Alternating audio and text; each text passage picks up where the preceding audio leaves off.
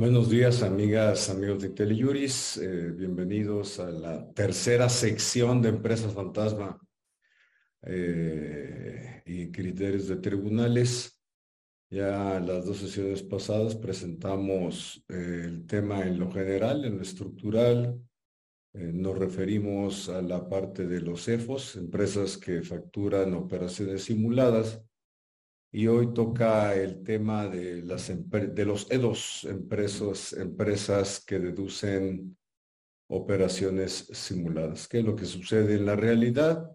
El SAT, eh, ante el hecho de que los CEFOS son, primero, pues empresas de papel, segundo, están constituidas por accionistas o socios no identificados de bajo perfil socioeconómico, eh, prestanombres, identidades robadas, eh, y en una función de cobro que le corresponde realizar, pues traslada la responsabilidad que resulta de la utilización de CFDIs emitidos por EFOS, coloquialmente llamadas como facturas falsas, que no tienen nada de falsas, ya lo comentamos aquí, se emiten desde el portal del SAT. Eh, son los E2 quienes soportan la carga del impuesto sobre la renta y del eh, impuesto al valor agregado en lo estructural. Ahora vamos a hablar de, de este segmento de los EDOS. Son empresas que conforme a la presunción establecida en el 69B, toman una eh, deducción indebida o un acreditamiento improcedente al provenir de operaciones que, mm, que no existen, que conforme la presunción del primer párrafo para los CEFOS.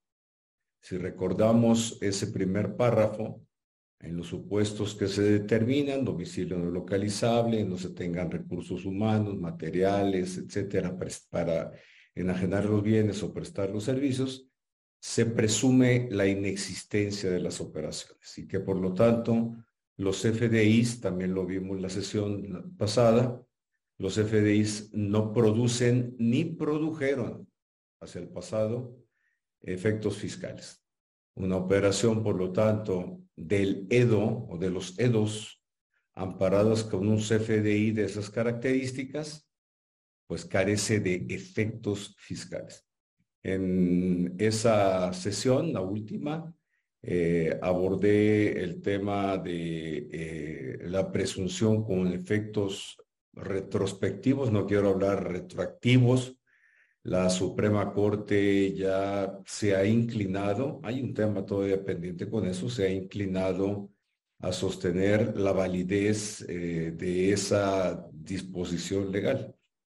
Eh, en fin, vamos a, voy a, voy a, como lo hemos hecho en las sesiones pasadas, poner una presentación para efecto de tener una, una guía eh, que incluye los precedentes que se han emitido sobre esta materia. Em, lo importante, eh, ya que es la última sesión, lo destaco, lo importante es conocer, sí, realmente eh, cuál es el procedimiento que está establecido en el artículo 69b para los CEFOS y para los CEDOS. También lo importante es, como lo hemos comentado, cuáles son las aproximaciones o los criterios que se han sostenido por diversos tribunales federales, incluyendo la Suprema Corte, para saber en dónde estamos parados. Y tercero, también detectar cuáles son los temas pendientes, los aspectos pendientes de definición por parte de los contribuyentes y de eh, las autoridades. Y en función de ello, o para ello más bien, necesitamos unas líneas marcadas por los tribunales federales de amparo sobre todo. Eh, aquí es en donde emerge, el concepto de materialidad de las operaciones. Eh, porque cuando, cuando el EFO se afronta la publicación del SAT o la notificación del SAT de que yo, Luis E2, acordémonos que es singular y plural, ¿no? Empresa que deduce operaciones simuladas. Yo, Luis Unedo, eh, detecto uh, que existe un EFO eh, en las operaciones realizadas, lo que establece el código es que yo tendré que acreditar la existencia de la operación o bien regularizar mi situación fiscal. Ya les comenté aquí que estos listados de EFOS que empezaron a publicarse en 2014 conforme a la introducción del artículo 69b. Eh, en mi despacho pues apareció un, EFO, eh, una cantidad menor, y nosotros optamos por corregir la situación fiscal. No, no quisimos enredarnos. Desde ese punto de vista, preparando esta charla, caí en cuenta que ya tenemos consentida la disposición del 79B para efectos del juicio de amparo. Pero bueno, eso es, ese es un tema incidental, nada más lo quería comentar. Mm, y en esa, en esa parte del acreditamiento de la existencia de las operaciones por parte del EDO, es cuando empieza a emerger el concepto de materialidad de las operaciones. Un concepto que no tiene existencia legal, que no tiene, menos tiene existencia fiscal, es inconsistente con el derecho común, entendamos por derecho común el derecho civil y el derecho mercantil. Hay operaciones que no tienen existencia, no, no tienen que tener una formalización específica eh, y, justo ayer platicaba con un magistrado federal del Tribunal Colegiado de Circuito y tocamos el tema de materialidad y le presenté todas las posibilidades reales que afronta un EDO, un EDO contribuyente formal, por supuesto. Eh, eh, contribuyente real, formal, que está en orden, pero que por alguna razón mm, le aparecen EDOs. Lo comentábamos también en la sesión pasada, los EDOS, los contribuyentes que terminan siendo EDOS, hay sectores o segmentos eh, de producción y servicios en donde eh, terminan enredados con, EDO, con EFOS. Ahora sí que sí, como decía el chavo del 8, sin querer queriendo, pasa mucho en el sector de transporte, de transporte de carga. Eh, quienes eh, de ustedes tienen contacto cercano con agroindustria, transporte de mercaderías, eh, transporte de carga en general, pues se les presenta con recurrencia importante el hecho que dicen, pues yo celebré las operaciones, aquí están eh, las cartas porte, aquí están entradas al almacén, salidas, todo, pero pues resulta ser que la empresa transportista bajó la cortina y desapareció, ¿no? Y pues hay otra empresa transportista con el mismo logo, la misma marca, pero resulta que es otra SADCB o SDRL o cooperativa. Y pues el SAT dice EFO, ¿no? Eh, pero ya eh, eh, con este contexto, esta, esta, última parte, la tercera parte de los cefos ciegos, es, es un poquito más rápida porque ya tenemos todo el antecedente. déjenme decirles que en el SAT también tienen el reto, como lo tenemos, depende de qué lado estemos, pero al final de cuentas es la misma partida de ajedrez son las mismas reglas que van marcando los tribunales. Eh, este concepto de materialidad que tiene ya arraigo jurisprudencial en tribunales, pues es como un volado.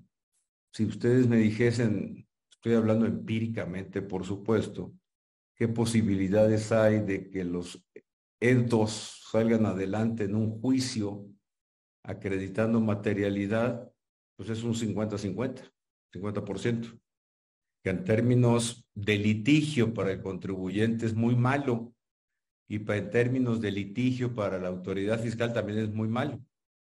No sé, un crédito de un millón de pesos, depende de la capacidad económica de cada quien, de un millón de pesos, de 10 millones de pesos, de 100 millones de pesos, 500 millones de pesos, pues andar jugando volados está, duro, ¿no? Águila o sol, está, está retador, está duro. Por eso sí falta, y eso es lo que platicaba ayer con el magistrado, algunos criterios firmes ya que vaya marcando la Suprema Corte para que se apliquen en todo el país. Mi sugerencia es que se solicite por los propios tribunales colegiados, soliciten la propia, solicitan facultad de atracción de la Corte, lo pueden hacer y este magistrado, de manera muy interesante, me decía, pero es que todos los casos tienen diferente aproximación, son individuales, es decir, eh, la resolución de los, de, los juicios es casuística. Entonces tendríamos que juntar unos cinco o seis que sean representativos para, para solicitar facultad de atracción. Es un gran punto. ¿eh? En fin, ya luego eh, quienes colaboran conmigo me regañan, porque dicen que divago mucho, pero yo les digo que ustedes me echan muchas porras y por lo, por lo tanto me animan a, hablar. Es un, pues, es un tema que, que me apasiona, pero hoy lo terminamos, ¿eh? hoy sí lo terminamos. En abril, veintitantos de abril, la siguiente sesión vamos a hablar de delitos fiscales. Un mega tema. Y luego yo daré por ahí una charla de prisión preventiva oficiosa, ¿no? Lo que resolvió la Corte sobre sobre el tema declarando inconstitucional la reforma penal fiscal de, de 2020. Pero bueno, de nueva cuenta estoy divagando, ya me van a regañar en mi oficina, entro. El, miren, este es un, como les he, mostrado en sesiones pasadas, este es eh, las etapas en que se divide conforme al criterio de las primera sección de la Sala Superior del Tribunal Federal de Justicia Administrativa. Este es un muy buen precedente, clarificador. Eh, habla por un lado en el apartado A que está converte, pues de los CEFOS, el contribuyente que emite comprobantes fiscales. Y el apartado B, las personas que reciben los, los CFDIs, los EDOS. Este, este procedimiento de los EDOS tiene tres etapas. Primero, pues que les publican sus EFOS. Perdón la expresión tan coloquial de sus EFOS, pero son las, son las contrapartes con las que realizaron las operaciones. Eh, y ahí eh, esa publicación en el diario oficial de la federación eh, y, en la página de, internet del SAT ya la vimos, cuáles son las condiciones conforme al Código Fiscal de la Federación, el reglamento del código también. Se tiene que notificar al EFO por buzón tributario y luego ya se publica en la página del SAT y en el diario oficial de la Federación. La segunda etapa, es la que ya comentamos hace un momento, pues el EDO tendrá que acreditar que efectivamente realizó la operación, que es como está la redacción del 69B, o bien que eh, regularice su situación fiscal, deja sin efectos el CFDI recibido de su EFO, paga y tan como en el caso que les estaba comentando eh, hace un momento. Y la, la tercera etapa es la de la determinación. Y pues aquí es cuando el SAT dice, oye, pues ya te agarré que tienes una operación con el EFO. ¿Cómo está procediendo hoy por hoy el SAT? Hoy, bueno, hasta ayer. Eh, eh, arrancó el SAT hace un par de meses una, una prueba piloto con las listas del SAT, identificado que, si mal no recuerdo, ejercicio 2019 y 2020, y mandó exhortos a través de buzón tributario. La capacidad de respuesta eh, de los contribuyentes EDOS que recibieron los exhortos fue muy baja. Van a entonces a iniciar ahora sí ya facultades de comprobación, una revisión electrónica. En un exhorto, al final de cuentas, viene siendo una revisión una revisión electrónica no formal, en donde se dice, oye, pues ya te vi, ven, regularícete y paga. Con la revisión electrónica, lo que va a hacer el SAT, pues ya ejerce una facultad de comprobación, esta tercera etapa,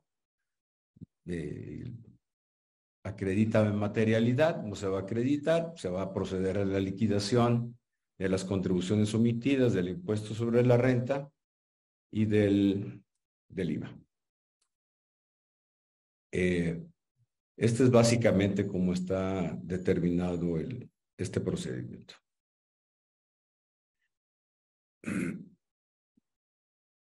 Aquí eh, vamos a, presentar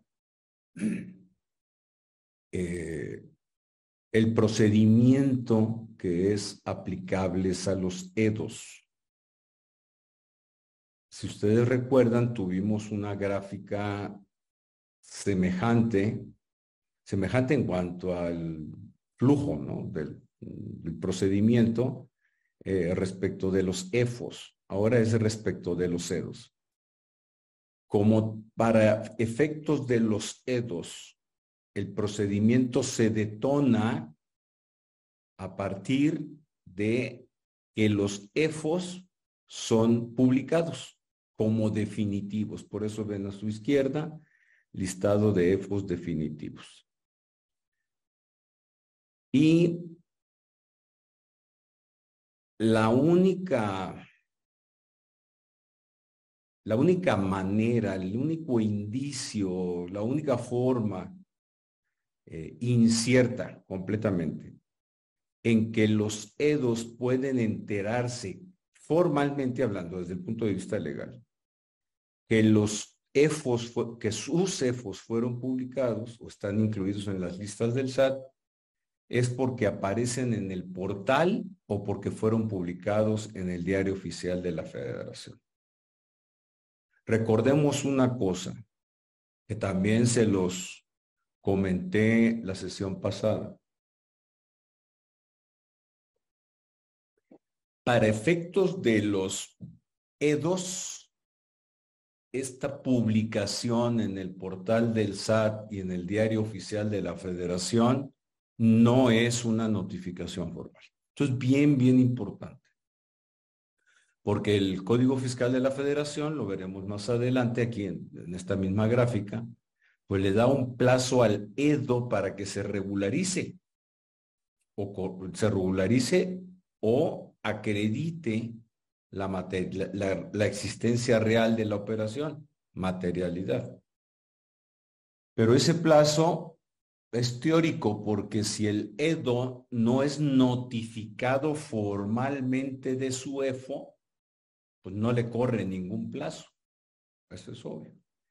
En la vida real sucede que un EDO no conoce que su EFO, que algún de alguno de sus proveedores está en el listado de EFOS.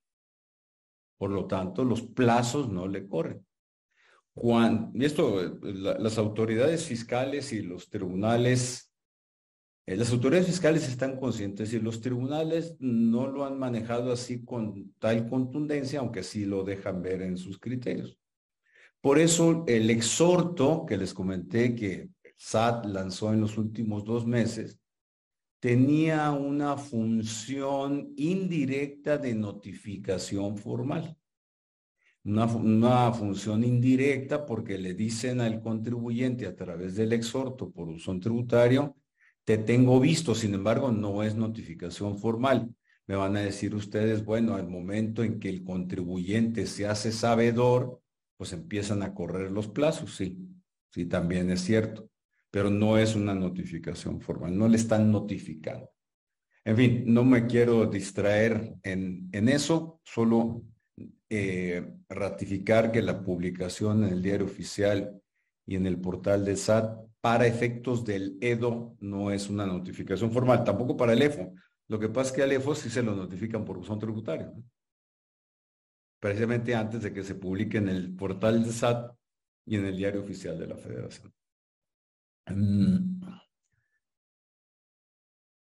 Si el contribuyente EDO no está formalmente notificado, pues digamos que no eh, entra en la esfera de su situación jurídica los efectos de dejar sin efecto su CFDI. Sin embargo, la contingencia está detonada. Hay en el mercado algunos prestadores de servicios que están facilitando mm, mm, eh, programas para identificar rápidamente al, a los EFOS. Eh, son software que en realidad corren los listados del SAT. Mm, estos listados no se han actualizado eh, adecuadamente. El último año fueron muy poquitos los publicados. Van 11 mil de 2014 a la fecha, van 11 mil. En el inventario el SAT tiene siete mil más por publicar. Hay eh, un tema ahí interno, lo desconozco, pero lo que sí sé es que tiene un, un inventario de siete mil eh, EFOS por publicar. Si llegamos a 18 mil publicados, supongamos a final de este año, en realidad son, son poquitos eh, EFOS, en realidad, en función de la cantidad de factureras que existen y de absorcedas, ¿no? que también son hermanas y mesas de los cefos. Eh, teóricamente, entonces, teóricamente, con la publicación de los cefos, se surgen, surge un plazo general de 30 días para una de las dos situaciones. Primero, voy a empezar por la que está abajo, el contribuyente, lo que hicimos en el despacho allá en 2014, corrige situación fiscal, deja sin efectos el CFDI o los CFDIs, presenta declaración complementaria en donde dice, bueno, pues disminuyo deducciones y disminuyo acreditamiento de IVA, pago las diferencias correspondientes con recargos y tal, tal. Ahí muere. Se acabó. La otra, el otro camino, es cuando el EDO tiene conciencia, tiene conciencia real de que la operación existió. Sí es una operación existente. El caso que les pongo de los autotransportes de carga. Eh, yo decía, oye, pues es que yo sí celebré la operación. Entonces el contribuyente, pues ahí presenta un escrito, estoy en la parte de arriba, dentro del plazo de los 30 días, para primero manifestar lo que a su derecho corresponda y luego, pues para ofrecer pruebas. Pruebas tendientes a demostrar que sí se adquirieron los bienes y también se recibieron los servicios. Y es aquí en donde el SAT detona el gran concepto, el gran, gran concepto ya muy arraigado que les decía yo de materialidad de las operaciones. Aquí la PRODECON tiene un criterio eh, muy, muy interesante mm, por el cual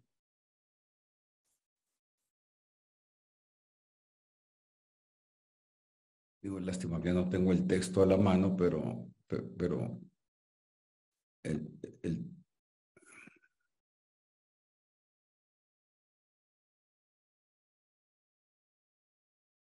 Eh, el texto a la mano del 69B ya aparecerá eh, más adelante en la presentación. Eh, ¿qué, situación se tiene después de presentadas las manifestaciones y las pruebas? conforme el mismo eh, el mismo procedimiento, pues el SAT puede requerir información adicional. El contribuyente presenta documentación, se le da un, una prórroga de 10 días y el SAT tiene 30 días para eh, emitir la resolución correspondiente, en donde se diga si acreditaste materialidad o no acreditaste materialidad. Ese es el punto el punto destacado. El tema que surge con estos procedimientos de EDOS es de dos tipos. Uno, si el contribuyente no acredita materialidad como aparece aquí al final, pues en realidad lo que tiene que hacer es proceder conforme la segunda opción, es decir, corregir su situación fiscal, dejar sin efectos los FDI recibidos de sus CEFOS, pagar las diferencias del impuesto sobre la renta y del IVA y por lo tanto proceder al pago de las, de las diferencias correspondientes, incluyendo actualización y recargos.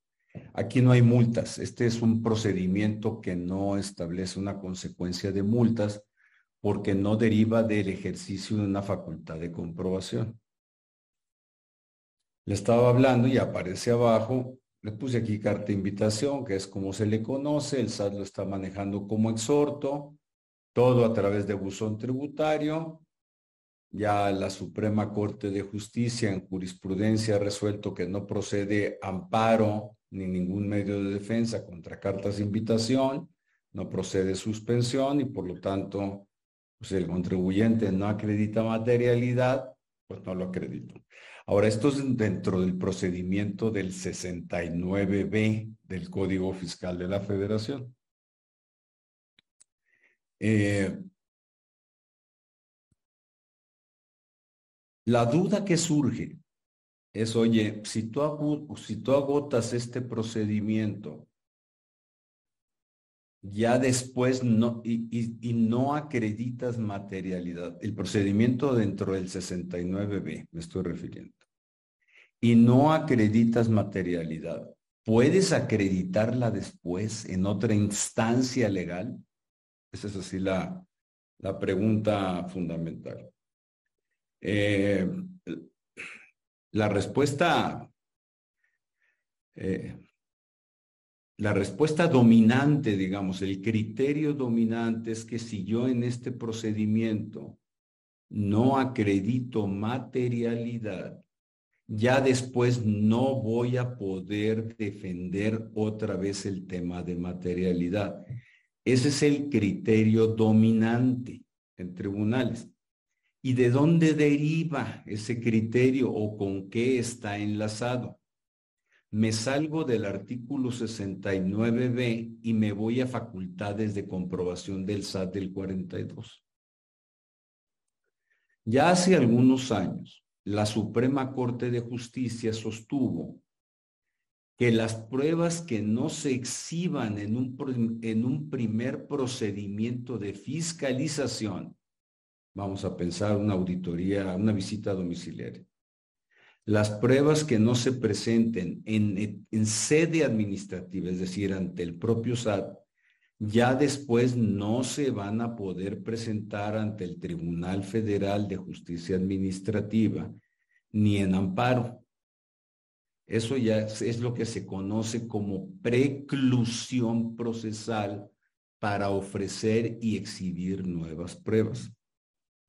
Tiene una razón de ser técnica a ver si me explico. Un tribuno, lo que se dice desde la teoría de, perdón que me, que me vaya un poquito para arriba, pero lo que se explica desde, desde la teoría general del proceso es que la autoridad no, la autoridad administrativa, en este caso la autoridad fiscal, ante, ante un una demanda en su contra, es decir, que va a ser juzgada la autoridad fiscal por un acto que emitió vamos a, pensar en temas de materialidad, no puede ser juzgada válidamente si a esa autoridad fiscal no se le exhibieron las pruebas con la que después se le pide a un tribunal que la juzgue.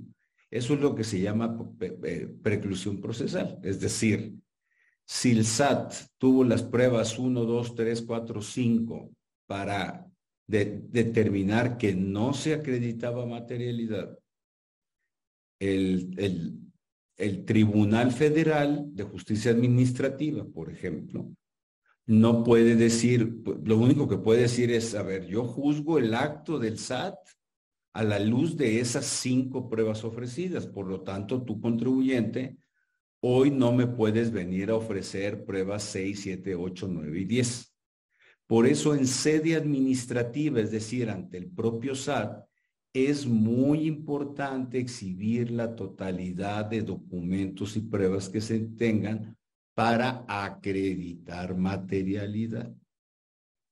Muchas veces la estrategia que hacemos los abogados es si en un ejercicio de facultades de comprobación nada más auditorías se exhibieron las pruebas 1, 2, 3, 4 y 5, por cuestión estratégica se presenta recurso de revocación ante el propio SAT, porque ahí sí se permite en el recurso de revocación, como es el propio SAT, presentar otras pruebas adicionales, las pruebas 6, 7, 8, 9 y 10 que no serían admisibles de entrada ante el Tribunal Federal de Justicia Administrativa. Así es que después del recurso de revocación, cuando llegamos al Tribunal Federal de Justicia Administrativa, sí podemos exhibir las pruebas 1 a 10. Digamos que en ocasiones la pertinencia, la conveniencia de ofrecer, la, de promover recurso de revocación es para tener una mejor oportunidad de defensa ante los tribunales federales, Federal de Justicia Administrativa y tribunales federales de amparo. Hago una pausa y me regreso poquito a sede administrativa. Porque se dice, oye, dentro de la misma sede administrativa, si tú en este procedimiento del 69B no acreditaste materialidad, después ante el propio SAT vas a poder acreditar materialidad. Es decir, ya no llevando la preclusión procesal fuera del SAT, sino la preclusión procesal dentro del mismo SAT. Ahí es un tema. Eh, no hay criterios equivalentes en facultades de comprobación. Ahorita vamos a ver unos precedentes.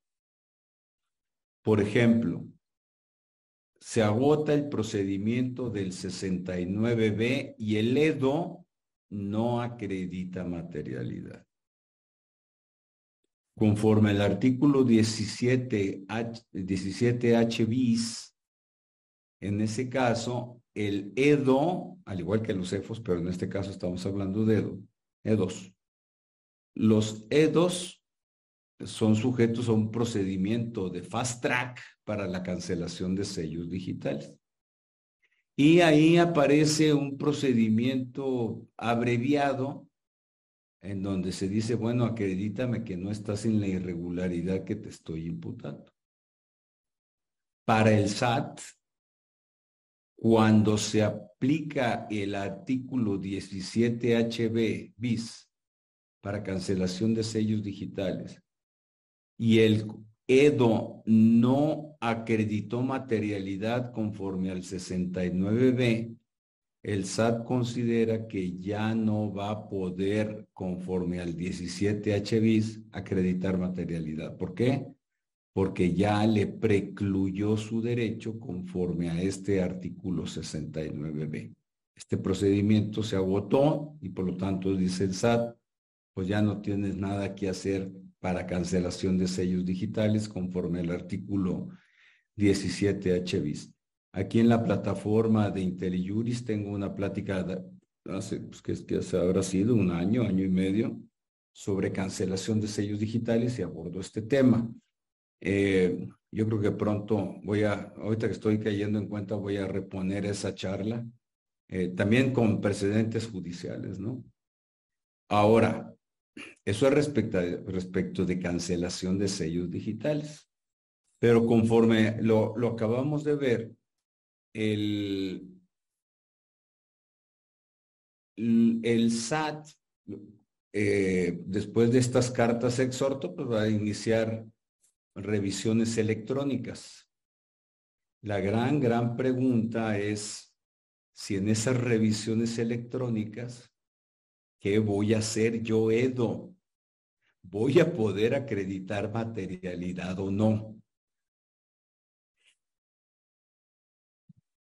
Mi percepción, mi percepción, es que como no ha existido a ver, como no ha existido una notificación personal del listado de EFOS del lado izquierdo de esta gráfica, como no ha habido una notificación personal al EDO, pues el EDO en realidad no se le ha detonado estos plazos de 30 días para acreditar materialidad o regularizarse, formalmente hablando. El problema es que al momento en que se le hizo, se le emitió el exhorto, pues se hizo sabedor de la, de la existencia de su EFO, pero eso es otro tema, no quiero enredar más. Lo que quiero decir es lo siguiente, a ver si logro eh, recapitular bien aquí el tema. El de sello digital espero que haya quedado claro, pero pero en este del, de la revisión electrónica, o que puede ser una revisión de gabinete o puede ser una visita domiciliaria, que en realidad ya, van para menos, pero aquí va a ser revisión electrónica porque son tiros certeros de precisión, ¿no? Sobre un punto concreto, aquí está tu EFO, aquí estás 1, 2, 3, 4, 5, 100 CFDIs emitidos por tu EFO, por lo tanto, eh, déjate caer, ¿no? Págale.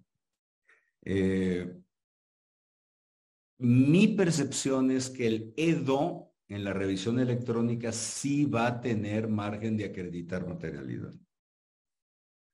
Eh, no quiero decir que con ello vaya a ser exitoso o no exitoso, sino simplemente va a tener ese margen de no preclusión, porque nunca le fue notificado formalmente la notificación del EFO.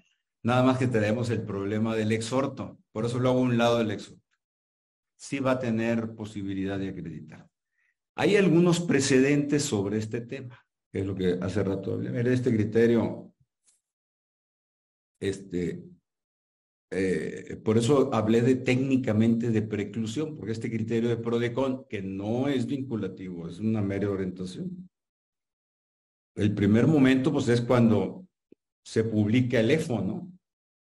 Y por lo tanto el EDO dice que si, este criterio, que si no ejerce el derecho de probar la materialidad de la existencia real dentro del plazo de 30 días que acabamos de comentar, no implica que precluye la posibilidad de hacerlo con posterioridad. Es decir, no precluye, por ejemplo, para hacerlo en sellos digitales, cuando si se inicia un procedimiento de cancelación, suspensión y cancelación de sellos digitales, ni para efecto de, eh, eh, de una revisión, de una auditoría de las previstas en el artículo 42 del Código Fiscal. Toda vez que lo cierto es que el EDO no ha sido notificado personal y directamente lo que decimos, la, la publicación en el portal del SAT, en el diario oficial, no surte esos efectos. Por lo tanto, el EDO sí tiene un segundo momento de eh, cuando la autoridad emite una carta de invitación para que se regularice. Y eh, tiene un tercer y definitivo momento cuando se actualiza alguna de las facultades de comprobación del artículo 42 del Código Fiscal Aquí se señalan las fracciones que están, entre ellas está la revisión electrónica. Aquí es un criterio jurisdiccional, son, son mm, criterios que extrae la PRODECON de, de tribunales federales, ¿no? El rubro lo dice todo, operaciones inexistentes, los CEDOS que no acudieron dentro del plazo de 30 días para acreditar que la materialidad de las operaciones pueden hacerlo después dentro de los procedimientos de fiscalización del artículo 42. Y por lo tanto se dice no, no precluyeron eh, el derecho para si no, lo, si no lo hicieron en los primeros 30 días del procedimiento del 69B, no precluye el derecho para que después lo haga en, eh, cuando el SAT ejerce una facultad de comprobación. Son, esta es una sala, este criterio jurisdiccional es de una sala eh, del Tribunal Federal de Justicia Administrativa del 2019 establece eh, una sala regional del Tribunal Federal de Justicia Administrativa también. Tribunal Federal de Justicia Administrativa ya está produciendo bastantes criterios sobre este tema. Eh, se dice que el rubro, el término de 30 días del, del 69B para los CEDOS, no agota la oportunidad para acreditar la materialidad de las operaciones en etapas subsecuentes. Y, esto lo sustenta en lo siguiente. Dice que el 69b establece una presunción juris tantum. Esta es una expresión latina utilizada en términos de derecho procesal. Juris tantum es una presunción que admite prueba en contrario, es decir, la presunción de inexistencia del 69b es una presunción juris tantum, que es decir, que admite prueba en contrario. ¿Cuáles son las que no admiten prueba en contrario? Se desconoce, es informativo, presunciones juris et de jure. Esas sí no admiten presunción en contrario. Eh, son excepcionales. ¿Por qué? Porque la, garantía de audiencia el artículo 14 constitucional y, la garantía de, debido proceso legal del artículo 16 constitucional exigen que los contribuyentes puedan defenderse contra las presunciones en su contra, por eso este es juris de tanto, ¿no? Juris tanto. Dice que esta presunción del 69b otorga la posibilidad a los edos para derrotarla, ah, está simpática la expresión para derrotarla, mediante la aportación de pruebas que demuestren lo contrario, es decir, que demuestren que la operación es real. No solo en el plazo de 30 días del 69B, que es como dice el rubro, sino también con posterioridad.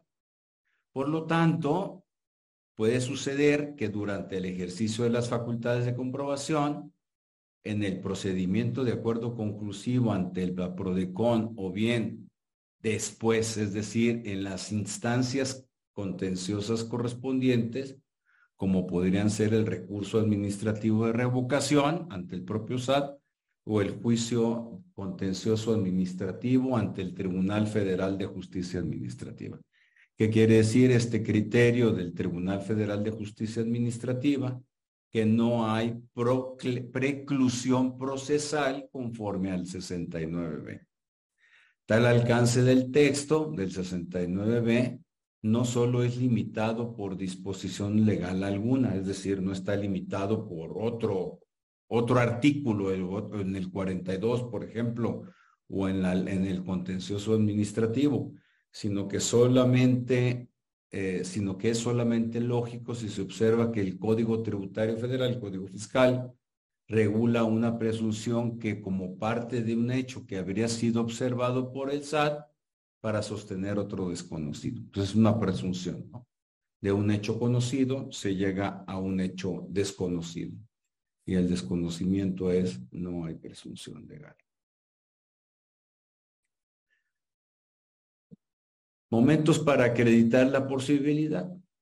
Aquí ya lo, lo estamos viendo, ¿no? Es lo que estamos mm, eh, refiriendo el procedimiento del 69B, la carta de invitación o bien procedimiento de fiscalización conforme al 42, que es también lo que acabamos de analizar en, en estos criterios.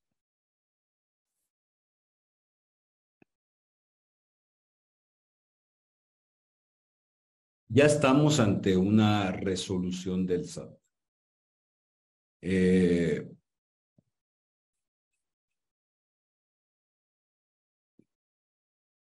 conforme la resolución miscelánea fiscal del 2023, se dice en la regla 1.5, transcurrido el plazo de 30 días, si el contribuyente no proporciona información y documentación o la proporción incompleta, la autoridad, el SAT, valorará su situación únicamente con las pruebas aportadas y resolverá lo que en derecho proceda.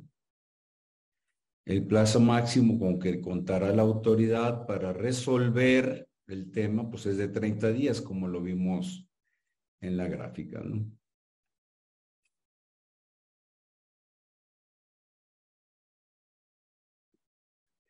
El artículo 69b, noveno párrafo del Código Fiscal de la Federación, se dice en caso de que la autoridad fiscal, en uso de sus facultades de comprobación, ojo, esto es facultades de comprobación del artículo 42, visitas domiciliarias, revisiones de gabinete, eh, revisiones de dictámenes de contadores públicos, revisiones electrónicas.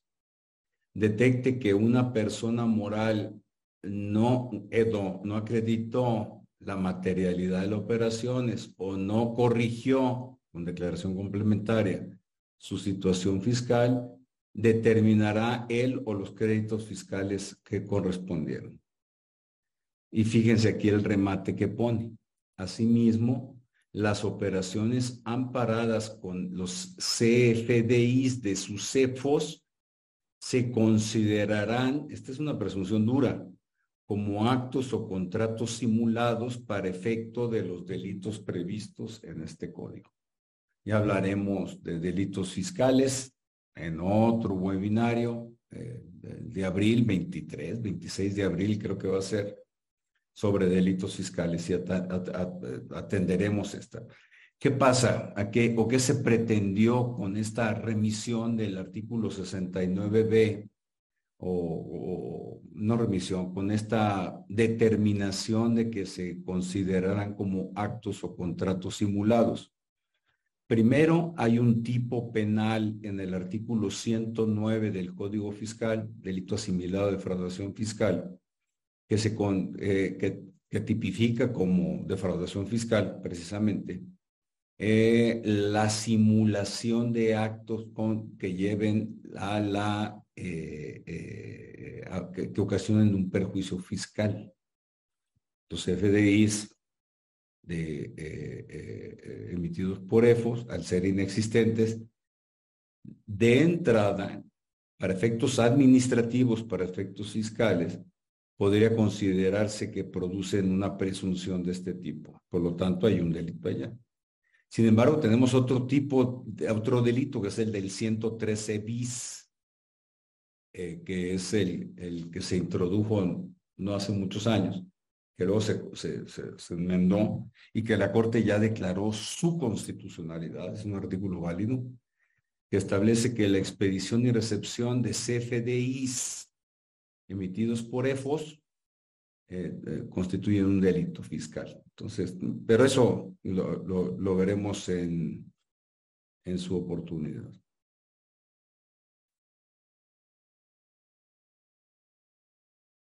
Esta resolución del SAT, eh, veo que, que, hay algunos comentarios o preguntas, permítanme, ¿sí? Están saludando y luego me pregunta Alejandro Durán, la preclusión procesal de pruebas producto de la tesis de la Corte viola, a mi entender, el artículo primero constitucional, dado que el Pleno de la Corte había sostenido que la litis abierta permitía presentar pruebas en juicio de nulidad. Así es, la litis se podría ampliar respecto de pruebas sin ningún problema, eh, Alejandro. La segunda sala restringió ese derecho, correcto, que, es, que tendrá unos 10, 12 años más o menos, ¿no? ¿Y dónde está el principio de progresividad y no regresividad? La Corte Interamericana ha dicho que el gobernador debe tener la posibilidad de defenderse sin obstáculos. La tesis maligna fue ponencia maligna. Y pues sí fue un, golpe seco ¿eh? en términos procesales. Fue ponencia de Pérez Dayán, un ministro de carrera muy entregado al gobierno. Si es una tesis que vino a restringir las posibilidades de defensa. Es bueno tu punto de, respecto del artículo primero constitucional habría que reemprender la batalla para abrir otra vez el cauce de defensa. Porque, a ver, quienes, Alejandro y quienes nos escuchan, me voy a meter un poquito en un tecnicismo de amparo. Cuando en materia administrativa se presenta amparo indirecto y se reclama fundamentación y motivación del acto de autoridad, que puede ser SAT, puede ser PRODECON, puede, ser este, eh, PROFEPA, puede ser cualquier autoridad administrativa, se le da la oportunidad a la autoridad para que funde y motive adecuadamente el acto administrativo, es decir, se está abriendo la litis en juicio de amparo indirecto, cuando eso no tendría que ser así. Es cierto que el contribuyente, bueno, al quejoso, la parte quejosa se le, se le permite ampliar la demanda. Pero si lo vemos desde este término, desde esta aproximación, pues el contribuyente también tendría que tener la posibilidad expedita, abierta, de ampliar la litis, conforme el primer criterio que durante muchos años estuvo vigente en el Poder Judicial de la Federación. Es decir, yo podía exhibir pruebas nuevas ante el Tribunal Federal de Justicia Administrativa eh, y en amparo. Ese cierre que se dio sí estuvo y, coincido contigo que sí falta una revisión de ese criterio a la luz de los principios de progresividad de los derechos humanos. Y luego mismo Alejandro Durán sostiene que creo que no puede estimarse con sentido el procedimiento del 69B, dado que en materia fiscal se dice que el consentimiento en la materia que fiscal solo se produce únicamente cuando no se promueven los medios de defensa de ley. Es correcto. Tienes un gran tema, no tengo eh, nada que eh, adicionar a lo que estás eh, comentando. ahora, me regreso aquí. si tienen comentarios, por supuesto, los atendemos. Entonces, estamos en tiempo. A ver, es una resolución definitiva la, resolución del SAT, donde dice, oye, pues no, si se agota el procedimiento del 69B, ojo, ahí sí hay un tema, ¿eh? ahí sí hay un tema. Si ya se concluye que, primero, si se concluye que se acredita materialidad, pues ya, tema salvado, ya el SAT no puede reabrir ese tema. Segundo, si se acredita que, perdón, si se resuelve por el SAT que no se acreditó materialidad si es una resolución definitiva, es decir, una resolución que determina una consecuencia legal fiscal que incide directamente sobre la esfera de los EDOS, del contribuyente que recibió el CFDI. Por lo tanto, es una resolución impugnable y puede, puede impugnarse a través pues, del recurso de revocación y del juicio contencioso administrativo. Esto es hablando de medios ordinarios de defensa. También se puede presentar el medio no ordinario, no quiero llamar extraordinario, pero podemos presentar el juicio de amparo indirecto. En algunos casos puede ser aconsejable el juicio de amparo indirecto, sobre todo si queremos plantear la inconstitucionalidad del artículo 69b del Código Fiscal.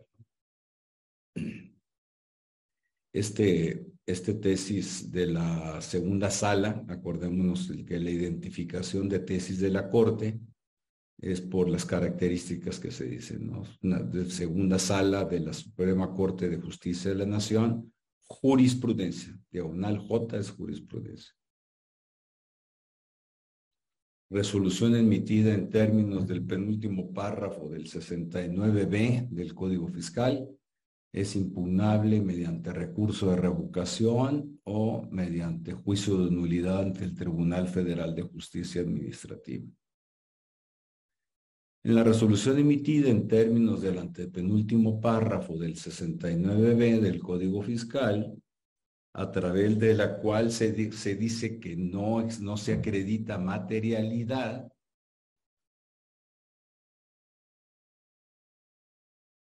genera un agravio en materia fiscal, en la medida que a través de este acto la autoridad de la materia manifiesta su voluntad oficial, es decir, ya te di el golpe, ya no puedes... Ojo, aquí ya está definida la situación jurídica. ¿eh? Esta resolución, si dejamos de impugnarla, ahí sí queda consentida. Ojo, ya que decide una situación jurídica concreta, previa en su caso, al ejercicio de las facultades de comprobación. Este, aquí no estamos hablando de preclusión, ojo, ¿eh? Aquí estamos hablando de una definición de una situación jurídica conforme al artículo 69b. Por lo tanto, si la dejamos pasar la impugnación conforme al Código Fiscal, perdón, del recurso de revocación, el juicio contencioso administrativo o en su caso amparo indirecto, traemos consentida la resolución. Es decir, traemos consentida la conclusión del SATE que no se acreditó materialidad. Y ahí sí, contra esa conclusión, no hay defensa. ¿eh? Ojo, porque lo que está consentido está consentido en términos procesales. Oye, es que yo tenía pruebas adicionales que pude haber exhibido, pues sí, los hubieras exhibido en recurso de revocación ante el SAT, los hubieras exhibido en juicio de nulidad, conforme al criterio que acabamos de ver o las posibilidades que acabamos de explorar. Pero si no le impugnaste en los plazos que están establecidos para tales efectos, que son 30 días hábiles, para, para recurso y juicio de nulidad, pelaste. Y si no lo impugnaste en amparo, en su caso, ¿no? Si hubiéramos optado por ese vía dentro de los 15 días hábiles, también eh, chupaste faros, como se dice. Entonces yo creo que es muy importante tener en cuenta. Esto es distinto, por favor, tomen en cuenta la preclusión procesal. Aquí ya hay una determinación y una resolución del SAT.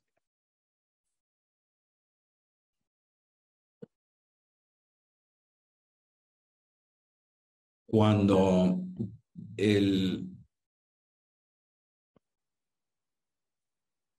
el SAT ejerce facultades de comprobación, eh, primero, pues, a ver, eh, un aspecto importante. Aquí nos estamos ya saliendo del artículo 69b del Código Fiscal. ¿Qué quiero decir con esto? Que la forma que tiene o el procedimiento que tiene el SAT para determinar la existencia de EFOS, por un lado, y por el otro lado, para imputar consecuencias legales y fiscales a los EDOS, no se circunscribe únicamente al procedimiento del artículo 69b. ¿Qué quiere decir? que el SAT en paralelo puede iniciar facultades de comprobación del artículo 42 precisamente para determinar o EFOS o bien solo a los CEDOS decirles, oye, pues resulta que tus operaciones son inexistentes. Esto, por supuesto, generó los planteamientos de decir, oiga, pues fíjense que eh, el, la, la única forma en que el SAT puede hacerlo es conforme al 69, es decir, una posibilidad para el SAT restrictiva solo del 69B. Por lo tanto, el SAT no puede, conforme al 42 del Código Fiscal de la Federación, llegar a conclusiones equiparables, sobre todo para los CEDOS o para las empresas que, reciben las que, reciben los FDIs por parte de los proveedores de bienes o prestadores de servicios. Y es entonces donde el SAT dice, oigan, pues una tesis de la Suprema Corte, no, pues es que no es tesis, es jurisprudencia, de la Suprema Corte de Justicia de la Nación. Fíjense cómo desde el rubro ya viene perfilado el tema, facultades de comprobación. el SAT puede corroborar la autenticidad. Esta expresión es mejor que el de materialidad, por mucho. ¿eh? Puede corroborar la autenticidad de las actividades, factos realizados por el contribuyente sin necesidad de llevar a cabo previamente el procedimiento del 69B, que determinó aquí la Corte, oye, el 69B no es una posibilidad única y restrictiva para el SAT para eh, determinar eh, la existencia o la, más bien, la autenticidad, la existencia de las operaciones, de las actividades o actos realizados. Eh, aquí el SAT, aquí en la Corte me llama la atención que no utilizó el concepto de materialidad. Es un criterio reciente, no, reciente en pandemia, ¿no? dado que el expediente, como pueden ver ustedes abajo, es de 2019, no es que haya, haya sido resuelto ese año, sino que fue radicado, que fue eh, radicado, que fue, que llegó a la corte ese año, ¿no? Y fíjense cómo el, el, criterio concluye. Por lo tanto, se trata de procedimientos distintos, 69B y 42, nada tiene que Y no es necesario que la autoridad fiscal haya llevado a cabo el procedimiento del 69B para que, con motivo de sus facultades de comprobación del 42, determine la existencia o no de los actos o actividades que están cuestionados.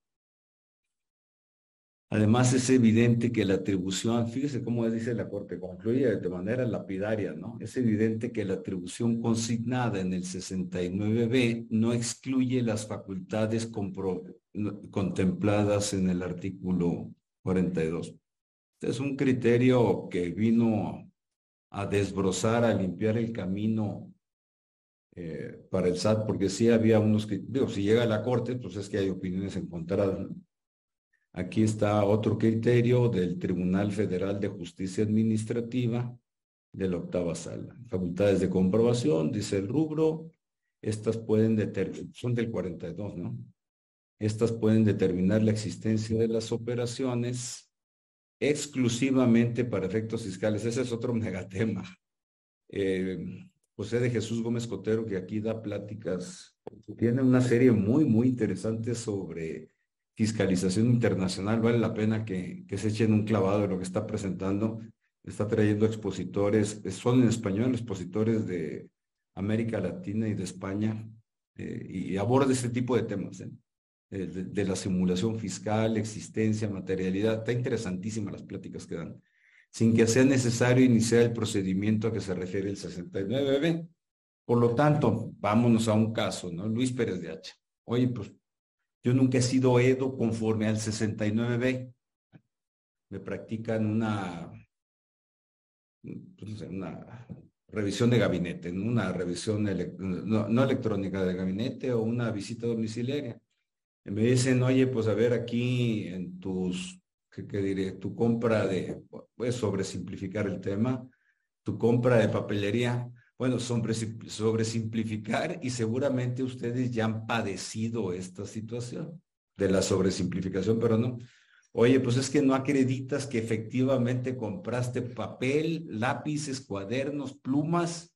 No, así se la gastan. O bien que dices que te gastaste tres litros de pintura y pues no me acreditas que efectivamente por metros cuadrados y así se va complicando.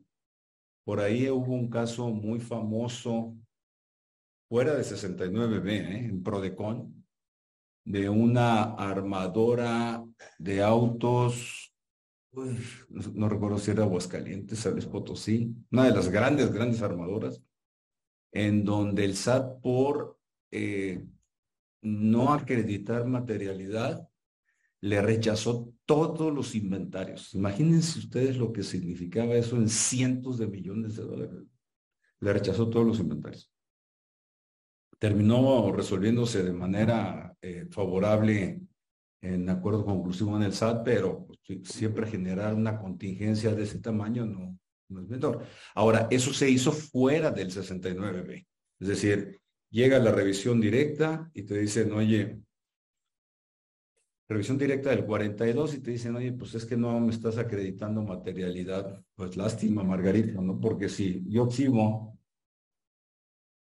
pruebas 1 a 5 y luego resulta que me faltaron del 6 al 10, pues el SAT sigue diciendo que no y luego pues oye es que te faltó de la 11 a la 20, que es en lo que se ha constituido esto, que es el problema que incluso pues yo ayer les decía que comentaba con el magistrado, es la carrera de alcánzame si puedes, porque ya vamos en la prueba y ustedes, varios de los que están aquí presentes, identifico que se identi eh, eh, que operan y, actúan y interactúan con el SAT en estos temas, pues ya estamos en el alcánzame si puedes, pues primero presentábamos la prueba del 1 al 5, luego del, del 6 al 10, y ahorita vamos en la prueba del 1 al 100, y todavía te dicen, no, es que te faltó el 101 al 110, ¿no? Eh, entonces, esto ya se volvió eh, esquizofrénico completamente. Y por eso, precisamente por esa falta de claridad y de definición legal primero, y segundo, jurisprudencial, que desde mi punto de vista tendría que ser legal, no jurisprudencial, los contribuyentes que estamos en una situación del 69B como EDO o fuera del 69B contribuyentes que nos, que nos cuestionan la existencia real de las operaciones y su materialidad, estamos en un estado de incertidumbre completo. Y esto es lo que hace que en tribunales pues sean volados del 50%. Como les decía yo, pues un volado de 100 mil pesos a mí sí me duele, ¿no? Un volado de un millón de pesos, pues, pues probablemente ustedes sí los tengan así de, de volada. Pero si ya son, son volados de 10, 20, 100, 200 millones de pesos, estar jugando volados de ese tamaño, pues ni en Las Vegas, yo creo. Por eso sí es urgente tener esta definición. Pero ya de nueva cuenta me van a regañar en el despacho porque estoy divagando y me estoy saliendo del tema. Eh, Dice y concluye aquí el Tribunal Federal de Justicia Administrativa que el ejercicio de las facultades de, comprobación lleva implícita la posibilidad de que el SAT verifique si efectivamente lo manifestado por el contribuyente es correcto o no. De ahí que la autoridad, y esta es la conclusión, no se encuentra obligada a aplicar el procedimiento del 69B. Esto quiere decir que si no hay 69B, yo, Luis, puedo ser sujeto de una facultad de comprobación y decirme, oye, pues no me acreditas materialidad. Oye, es que mi EFO, bueno, mi proveedor de bienes o prestador de servicios no están en la lista del 69B, no importa. Tú no me acreditas materialidad. Es un criterio importante. Contribuyente no acredita materialidad, este es lo que les decía de las consecuencias de cancelación de sellos digitales. Hay un procedimiento. No me voy a detener más en mucho en esto. Lo que sí los invito es que vean, a, busquen ahí en la base de datos. O bueno, aquí el busquen está medio gacho, ¿no? les voy a eh, les voy a compartir, voy a pedir que en mi Juris les compartan el acceso a la plática que di la, la cancelación de sellos digitales no es muy halagüeña. Eh, las conclusiones, dado los criterios jurisprudenciales de las preguntas, precisamente, ahorita que Alejandro decía, eh, la cancelación de sellos digitales eh, conforme a los criterios de la segunda sala de la Suprema Corte de Justicia de la Nación, pues no tienen mucha, mucha defensa. Por eso es que lo que yo he afirmado en varias ocasiones, cuando se inicia un procedimiento de sello digital, en realidad lo que se hace es que los contribuyentes nos ponen de rodillas y con una pistola nos apuntan a la cabeza y decirle, oye, ¿te regularizas o te regularizas? Ese es en realidad lo que está sucediendo con, con la posibilidad de sellos digitales. ¿Por qué el SAT no aprieta más, con, no quiero decir que no apriete, ¿por qué no aprieta más con cancelación de sellos digitales? Mi especulación, que tiene algo de sustento, es que cancelando sellos digitales, pues no se puede timbrar la nómina. Y si no se timbra la nómina, pues no se pagan los sueldos a trabajadores. Digamos que es una, mm, barrera, autobarrera que se ha impuesto el SAT en la cancelación de sellos digitales. No me distraigo, les invito a que, a que, eh, que, eh, que, que, vean la charla. Eh, se las compartimos aquí por, por IntelliJuris. Dice Alejandro Macías, gracias Alejandro por la, el comentario. A diferencia del 69B, el, el 42 no contiene una presunción. Es un gran punto de lo que estás comentando, es cierto. No contiene una presunción y por lo tanto el SAT es quien tiene que dar indicios de la inexistencia de la operación. Bueno, no tiene que dar indicios, tiene que dar los elementos ciertos y objetivos de la inexistencia de la operación.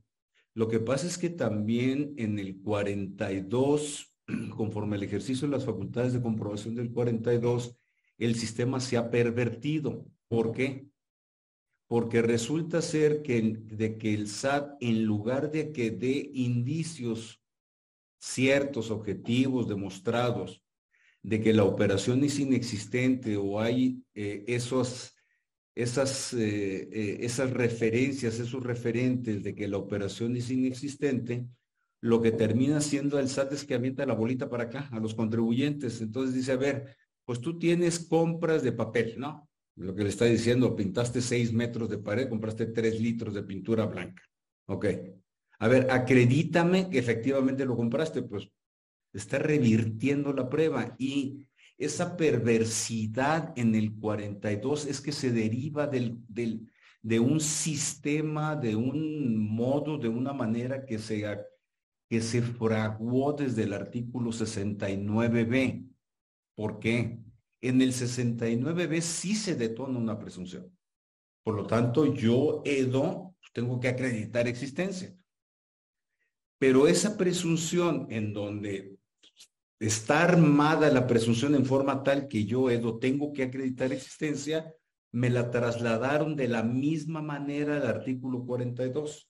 Y es en donde digo yo que se tergiversó el tema, porque en realidad como no hay presunción, y esto es un gran comentario Alejandro, gracias por presentarlo, eh, es en donde se pervirtió entonces, para efectos del 42 en facultades de comprobación, el SAT y nosotros contribuyentes y asesores fiscales estamos siguiendo la misma lógica, que yo tengo que desvirtuar una presunción implícita que no es presunción siquiera porque el SAT tendría que ser, no sé, revisando los papeles y pues no hay entradas en, ¿cómo se llama? No hay entradas en almacenes y tu CFDI, fíjate que fuimos, hicimos la compulsa al tercero, que es a quien compraste los papeles y pues no existe algo, ¿no? Algo. O no se pagaron impuestos o esto pertenece a un grupo de EFOS, nada, así de, así de saque. Y digo, y ustedes ven los Ustedes que operan con contribuyentes ven esos saques que hace el SAT, a veces para, para cuestionar la, tal cual la materialidad de las operaciones. Ojo, solo dentro del 42 del Código Fiscal, si terminan ustedes viendo cómo el SAT manda un escopetazo de cuatro, cinco, seis cuartillas pidiendo que se acredite materialidad con las pruebas 1 al 200, no siquiera del 1 al 10 o del 1 al 20 o del 1 al 100, del 1 al 200, y presentamos las pruebas 1 al 200 y dicen, lástima, te faltó la 201. Yo creo que ese es el, el, el gran reto que se tiene con el artículo 42, eh, eh, eh, Alejandro. Un, un, un, comentario muy pertinente. A ver,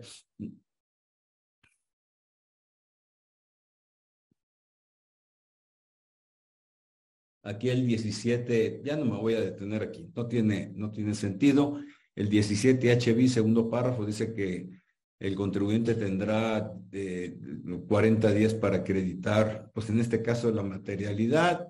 Si presentas la aclaración, se reactiva el sello digital de manera temporal y si no, pues se procede a la cancelación, ¿no? Esto es una de las consecuencias de, de estar en, en el, en el, en el, supuesto de EFOS. A reserva de verlo con, me va a acompañar en esa charla en fiscal, es veintitantos de abril, eh, eh, Ulises Gómez Nolasco, el penalista que es gran, gran experto en temas fiscales, él trabajó precisamente en la Procuraduría Fiscal de la Federación, eh, tratando estos temas, presentando las querellas respectivas a la Fiscalía General, ya está en la práctica profesional, ha dado varias charlas aquí en IntelliJuris. En agosto va a dar un curso intensivo de los, los principios constitucionales y legales en el proceso penal, no se lo pierdan. Ese lamentablemente no va a poder ser gratuito, nos gustaría que todos los cursos en IntelliJuris fueran gratuitos, pero pues no se puede, lástima pero va a estar baratito, muy, muy accesible. Miren cómo la simulación de contratos tiene estas consecuencias. Lo que les decía, ¿se acuerdan que veíamos el 69b último párrafo? Aquí está previsto que se consideran para efectos del 69b como actos o contratos simulados. Será sancionado con las mismas penas del delito de defraudación fiscal. Eh, eh, a quien simule uno o más contratos obteniendo un beneficio indebido del fisco federal. 113 bis, que ya fue confirmada su constitucionalidad por la Suprema Corte de la Justicia de la Nación, se impondrá de sanción de dos a nueve años. El tirito está duro, ¿eh? Al que por sí o por interpósita persona, es decir, por prestanombres, expida o adquiera comprobantes fiscales. Me salto, enajene o compre. Los FDIs no se, no se venden ni se compran. Se expiden o se reciben, ¿no? Este es aquí un, un, es un comentario menor, nada más para no dejarlo pasar. Que amparen operaciones inexistentes, 69B falsas o actos jurídicos simulados. Y bueno, pues este da lugar a, a la lavado de dinero, eh, la defraudación fiscal, ahí también otro penalista fiscal, amigo nuestro aquí en IntelliJuris ha participado. Lo voy a invitar, incluso se me está ocurriendo ahorita, para que nos dé una charla sobre defraudación fiscal y lavado de dinero. Recordemos, bueno, si no, lo, lo, planteo aquí, el 108 del Código Fiscal de la Federación, el tercero o cuarto párrafo, establece que eh, al momento en que se persigue el delito de defraudación fiscal, también se perseguirá de la misma manera el de lavado de dinero. Es decir, la defraudación fiscal da lugar al delito de lavado de dinero. Eh, y aquí, pues el tirito de las penas de prisión también está un poquito más eh, severo. Son eh, de 5 a 15 años de prisión. Adquiera, enajene, administre, custodie, posee, cambie, convierte, deposita, retire, dé o reciba por cualquier motivo, invierta, traspase, transporte, transfiera dentro del territorio nacional. Pues aquí le falta que pase, que acune, que se duerma, que ponga en la almohada, está todo previsto. Que procedan o representen el producto de una actividad ilícita. Aquí, este, este, este es otro tema el de lavado de dinero. En fin, no me quiero detener más, el propósito no es eh, y delincuencia organizada que ya fue desactivado por, por la Suprema Corte de Justicia de la Nación hace poco, cuando se declaró inconstitucional la reforma penal fiscal de enero de 2020 que incluía el delito de defraudación fiscal en general, ¿eh? Defraudación fiscal, equiparable a defraudación fiscal, contrabando, equiparable a contrabando y expedición y recepción de facturas falsas, las, las equiparaba en los supuestos que está previsto en la ley, de, ley federal de delincuencia organizada, precisamente como, como el delito de delincuencia organizada, y ahí, pues otros 40 años de prisión. Entonces, pues sí es, es grave, es, es todo un tema. Señores, con esto cierro yo la charla. Quedo abierto a comentarios, a propuestas, sugerencias que tengan eh, eh, a sus órdenes. Fueron tres pláticas. Estuvo. La idea es que hubiera sido en una plática todo lo que di en tres, ¿no? Pero está, está interesante. Es, ya me siento como los cantantes, esos famosos, ¿no? Que les piden la misma canción. Eh, a mí, a, los foros a los que me están invitando, me dicen, oye, es que queremos que hables de empresas ¿no? Yo encantado de la vida, por supuesto, cantar la misma canción. Ya, pero les prometo que en las series que siguen, en lo que resta del año en fiscales, vamos a, vamos a cantar otras, otras canciones. Eh, nos podrá compartir las diapositivas, son de ustedes, ¿eh? De hecho, creo que quedan alojadas en automático aquí en, en la plataforma del, de IntelliJuris, pero yo veo que se les hagan llegar.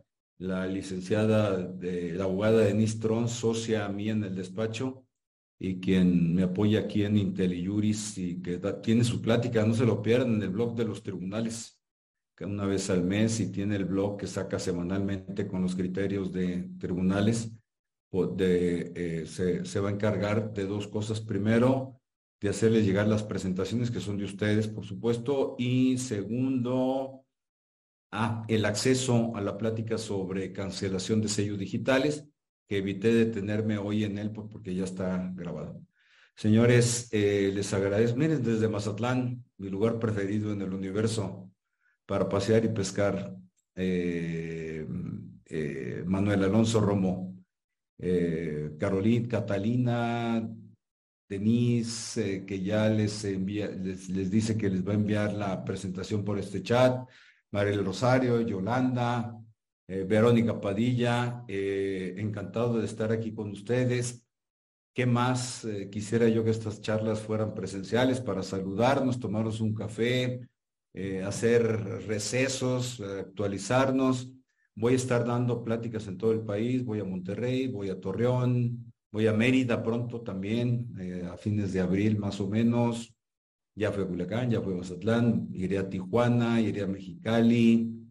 Y bueno, señores, pues voy ahora sí que a donde me inviten, al mejor postor, a cantar la misma canción, ¿eh? Las empresas fantasma o la que quieran ustedes.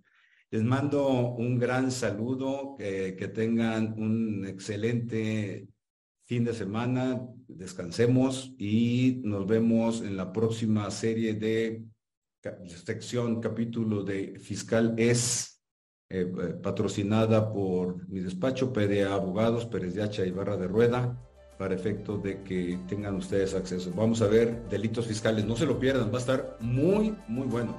Ulises Gómez Nolasco es un penalista líder en temas fiscales y eh, además con una gran, gran pedagogía. A mí me gusta mucho interactuar con él. Nos vemos. Hasta pronto. Gracias.